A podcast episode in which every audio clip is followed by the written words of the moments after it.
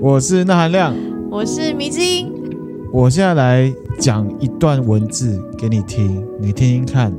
全世界是一个舞台，所有的男男女女不过是演员，他们都有下场的时候，也有上场的时候。一个人一生中扮演着好几个角色，很有诗意，然后又很实在。莎士比亚有四大喜剧，第一个就是《皆大欢喜》，嗯，《仲夏夜之梦》。哦，《仲夏夜之梦》有听过，《威尼斯商人》。嗯。第十二页，第十二页，对，这个是莎士比亚的四大喜剧。嗯，那刚刚讲的那个就是从皆大欢喜出来的。其实呢，在以前呢，有一个美国的社会学家叫做高夫曼，他在一九五九年有出版一本书，叫做《日常生活中的自我呈现》。他就以这个为开头呢，推出了一个叫做剧场理论。每个人都有他自己的角色要去扮演，这样。对，差不多是这样。我只是说，他是以社会学的角度来看这件事情。那剧场理论的定义呢？第一个，所谓的社会，不外乎就是一系列要我们配合演出的角色。一旦进入某一个角色的情境里面，我们就会表现出符合角色要求的样子。那这个剧场理论呢，它有几个元素。第一个元素呢，就是舞台。舞台打比方啊，哈，比如说一个已婚的男生，嗯，他离开公司。嗯，回到家，舞台就转换了。对，他原本的舞台是在公司，在公司，他可能是员工，对，也可能是主管，嗯，哦，也可能是老板，也有可能是员工兼主管。那回到家，舞台就换到在家里了。在家里，在家里，他扮演？扮演老公啊，或者是爸爸，或者是小孩之类的。嗯嗯，你刚刚讲到一个重点哦，就是说一个舞台啊，你可能不一定只有一个角色。一个舞台，你同时扮演两个角色的时候，嗯，同一个舞台就是做好就要兼顾啊。兼顾是一个非常阿 Q 的想法，根本不可能哦。是哦，你有没有见过，就是已婚的有小孩的夫妻，嗯，会在自己的小孩子面前称呼对方爸爸或妈妈？有啊，很多，好很多。你知道为什么吗？因为在这个舞台上，他很难扮演同时是老公，或者是同时是老婆，然后又是为人家母亲或为人家父亲，因为这两个角色基本上是什么？冲突的，这我等一下会讲角色冲突。嗯嗯，如果在两个，譬如说这一对夫妻同意的状况下，他们会扮演小孩子的父母亲，嗯，这样子才有办法好好的进行他的角色扮演。哦，再来，我刚刚讲第一个元素是舞台嘛，嗯，舞台就意味着什么？演员上舞台，对不对？嗯、有上有下，对不对？嗯、你上去之前，你会在哪里？后台，后台，对。所以呢，在这个剧场理论里面啊，有一有一个蛮关键的概念，嗯，叫做。前台跟后台哦，前台就意味着在不同的人际群体当中，会特意表现出某种样子，嗯嗯嗯，以求在这个场景留下特定印象。嗯，后台呢，就是你个人的小空间。嗯，譬如说，我们今天是一个上班族，嗯，我们就不可能在前台做一些我们在后台会做的事情。对，你洗澡的时候可能会挖挖鼻孔，对不对？对。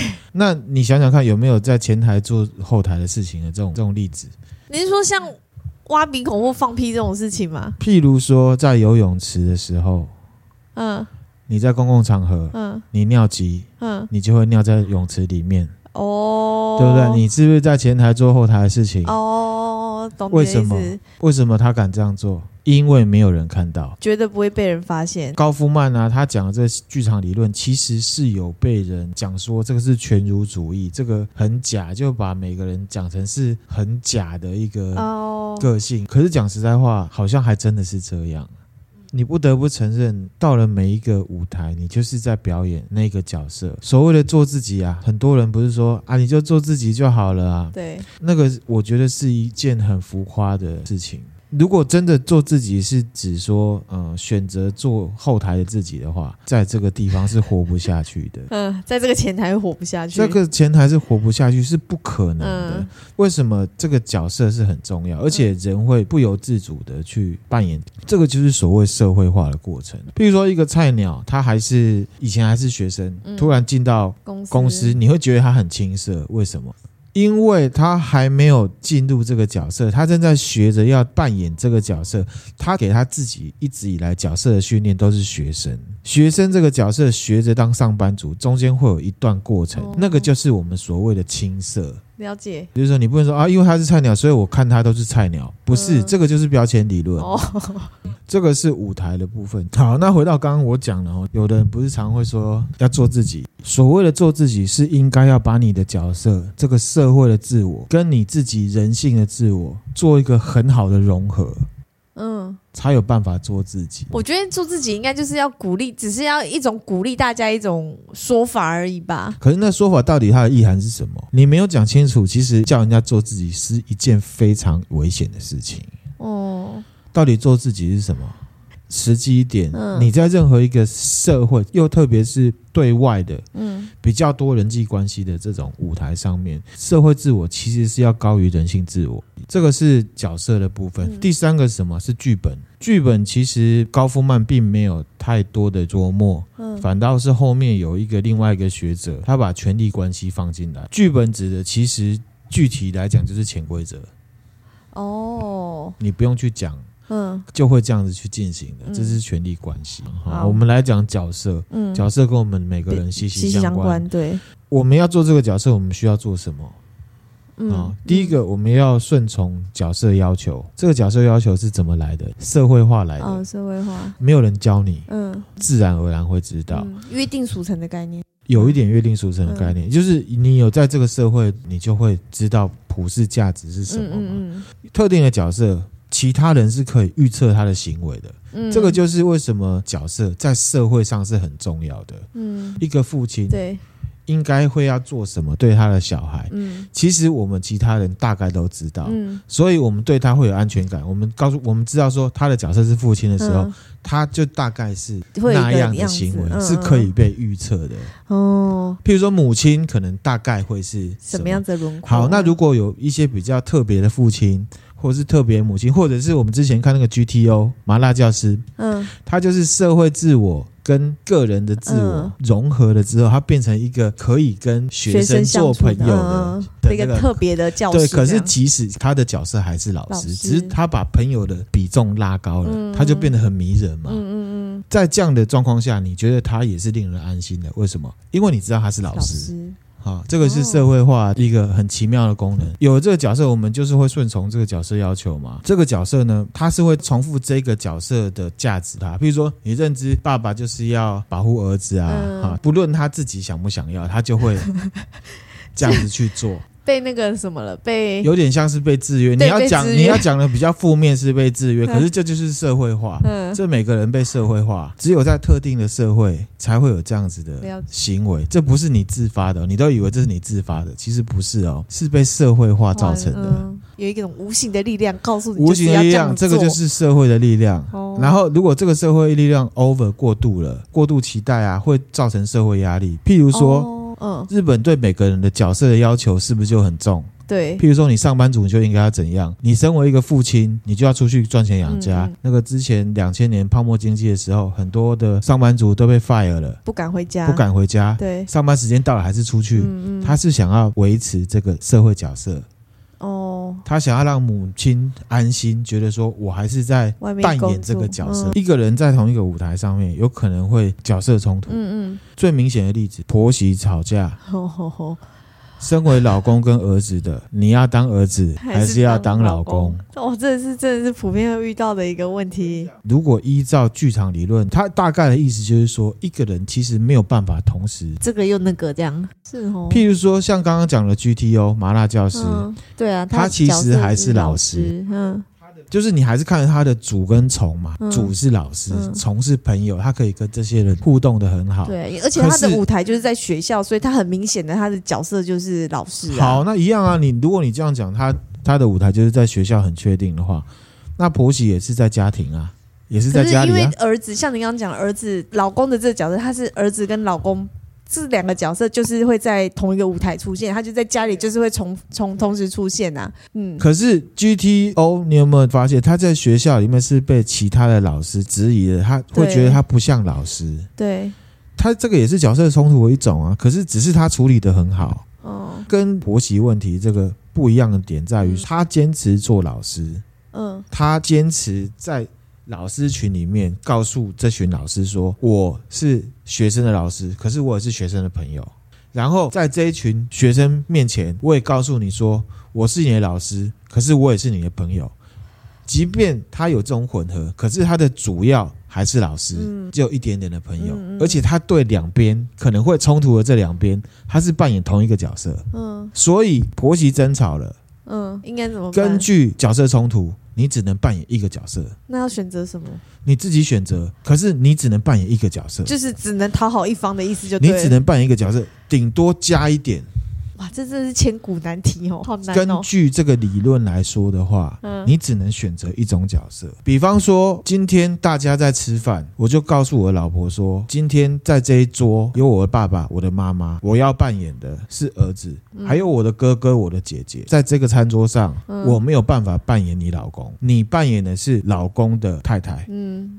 你不要去扮演儿媳妇。如果这这一对夫妻还没有结婚的时候，嗯、儿子的女朋友，嗯，你觉得父母亲会很严的要求吗？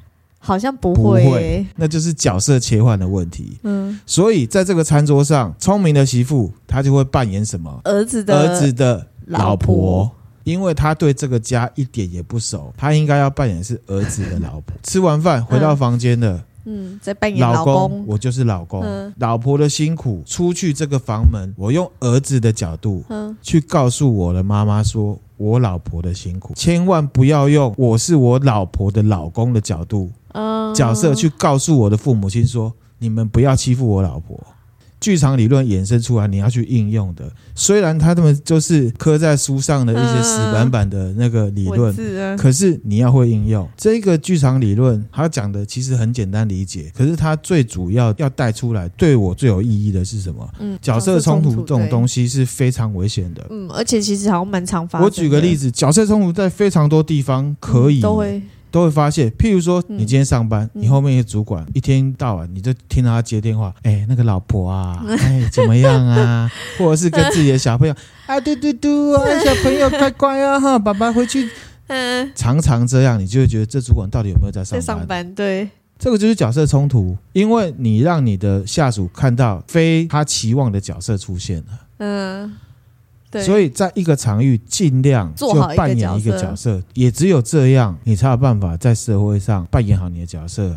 避免冲突，因为每个人在社会化的过程里面，他除了知道自己要扮演什么角色，他也知道这个角色之外，他也会要求其他跟他在演戏对戏的人，嗯，要有对应的角色，跟你才有办法对戏。当你的对手不是在那个角色里面的时候，其实你也会觉得很困扰。在这个舞台上，你又不好好演，嗯，真的，你是演我的主管，结果你现在在演爸爸啊，我怎么样跟你对戏？大概这样的概念。哦，有道理耶，对耶，我懂，我懂。剧场理论是一个很浅白的东西，嗯、它是可以被你深切应用的，嗯、特别是已经要成家的，会遇到很多角色变化冲突的。嗯，再来讲比较厚黑的，嗯，遇到角色冲突的时候，最好的方式做好一个角色，做好一个角色，中高阶主管，好，中阶主管好了。嗯你往往觉得中阶主管都不符合你的要求啦，嗯、特别是面对上面的一些不合理的要求的时候，如果你觉得他很无能的话，一般就是他不会挡嘛，因为他有角色冲突，因为他也是员工是吗？因为他要扮演好员工的角色，他是谁的好员工？老板的好员工啊。对，他如果在同一件事情上面，他又要扮演好好主管的角色的时候，你觉得他会选什么？好员工，当然是好员工啊，因为我要升迁啊。中间主管其实他有做好他的角色，他其实对老板来讲，他就是好员工。对，所以在老板心目中，他就是好员工。剧场理论其实是讲角色冲突啦，因为其实角色冲突是剧场理论。